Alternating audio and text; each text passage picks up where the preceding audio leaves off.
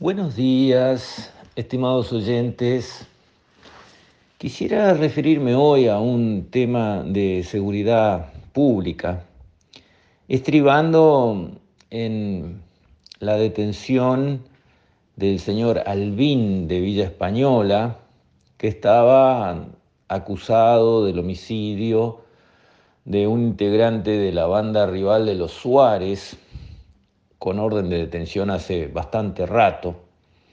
Y fue esta persona quien dijo que se iba a entregar después que en una balacera muriera un hijo suyo de ocho años, en un ataque, según entienden los que siguen estos asuntos, que era venganza o represalia por el asesinato de aquel otro integrante de la banda de los Suárez, una persona de apellido Barrios Suárez. Pero lo que me llamó la atención, y creo que hay que ponerlo sobre la mesa, es que cuando la policía va a proceder a la detención de este señor eh, Albín, resulta que lo encuentra rodeado por ocho personas fuertemente armadas que le dicen a la policía que llega a cumplir con esa tarea, bueno, ¿y quién se va a animar a, detenerlo? Una situación muy extraña. El hombre dice que se va a detener, la policía va a cumplir con la detención, pero a la policía la reciben gente resistiendo la detención fuertemente armada. Situación extraña. Pero más extraño todavía es lo que sucedió después. La policía va con la orden de detener a una persona que está acusada de un delito con todas las garantías y que tendrá, que tendrá su juicio penal con todas las garantías. O sea, la policía tiene que proceder. No es opcional. Detengo o no detengo cuando sé dónde está el acusado. Pero la policía se retira lo cual puede ser una movida táctica inteligente si vemos un poder de fuego adelante muy superior al que llevamos con la patrulla, ponele que van dos, tres policías, por decir, y se encuentran con ocho fuertemente armados en actitud de, de enfrentarse a los tiros, creo que es sensato dar un paso atrás, retirarse, pero ahí es donde viene lo raro retirarse tácticamente. Vamos y nos quedamos en la esquina. Llamamos a la metropolitana y pedimos apoyo aéreo, un helicóptero arriba. Eso es obligatorio lo que la policía tiene que hacer. No se pueden perder los puntos de referencia. La policía cuando va a cumplir y alguien la enfrenta, no puede retirarse y decir, ah, bueno, si no querés nos vamos y se van del todo y no aparecen más por días. Después el hombre termina entregándose en otro lado. Pero ese hecho de que enfrenten a la policía y la policía se vaya y no pase más nada es inadmisible. No pueden funcionar las cosas así. La policía no puede perder. No se puede retirar y nada más. Tácticamente, sí, lógico. Si se ve que la policía va a ser este, diezmada porque tiene poca fuerza y frente a ella hay un, núcleo de delincuentes, porque los que se oponen a la policía armados son delincuentes. Para que sea una carnicería de policía, obvio que no hay que avanzar, pero hay que retirarse hasta un punto de seguridad, no irse del lugar y de inmediato llamar a la republicana, que es una unidad de la policía, pero con armamento y entrenamiento militar.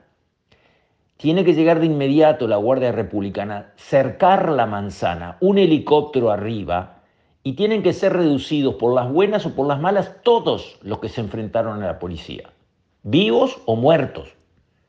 Pero no puede ser que nuestra policía diga, ah, bueno, eran muchos y estaban armados, entonces no fuimos, vamos a seguir investigando. Pero ¿cómo vamos a combatir el crimen así? ¿A ustedes les parece que eso es lo que hace la policía de Nueva York, de Miami, la policía de París, de Londres, de, Madrid? ¿Les parece que así funciona la seguridad? Que la policía Ah, bueno, si son unos cuantos y están armados, mejor nos vamos para la casa y no volvemos más, que fue exactamente lo que pasó.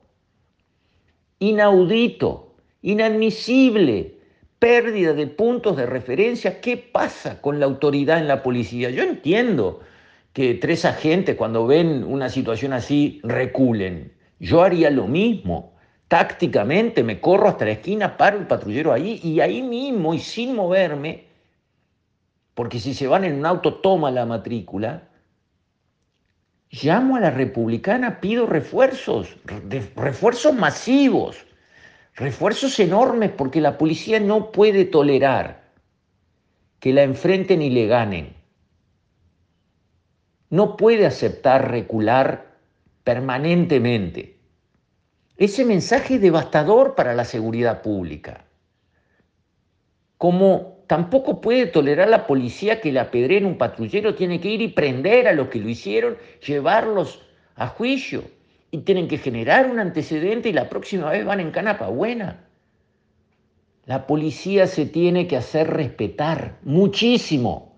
A la policía la tienen que respetar. El que levanta un dedito en contra de un policía se la tiene que ligar. Pero si no es así, estamos regalados. Para eso está la policía es la fuerza pública, le dimos el poder de las armas, tienen el respaldo legal para pisar fuerte y hacerse respetar. ¿Cómo que iban a prender a un delincuente con orden de captura y porque había unos amigos alrededor armados que le dijeron, ¿y ustedes quiénes son para venir a detener a nadie acá? O cualquiera que haya sido el diálogo de ese tenor. Ah, bueno, entonces no. ¿Cómo entonces no? Había un delincuente que tenían que prender, estaba ahí.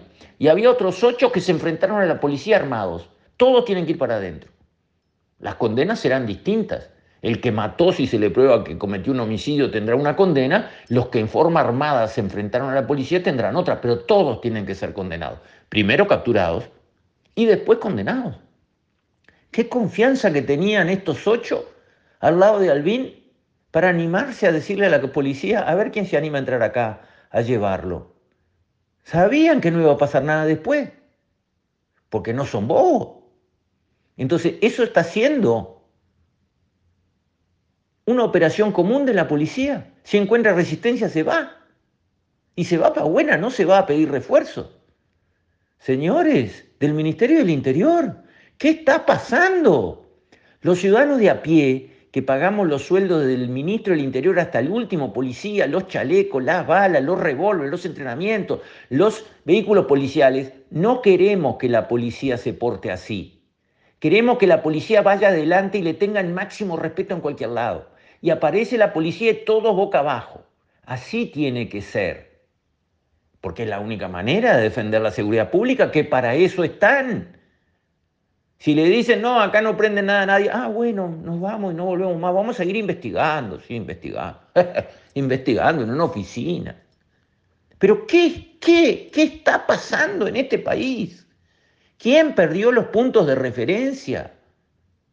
Una policía que recula así, no maneja nada, no manda nada, no le da seguridad a nadie. Un hecho gravísimo tiene que ser puesto sobre la mesa tienen que asumir responsabilidades. El que ordenó la retirada como superior, definitiva, sin traer refuerzos y resolver la situación como se debe, ese no puede ser policía que mande ni a un cadete, nada, porque no entendió lo que tiene que hacer y no tiene la actitud del policía que tiene que tener para defender la seguridad de todos. Con esto, estimados oyentes, me despido. Hasta la próxima, si Dios quiere.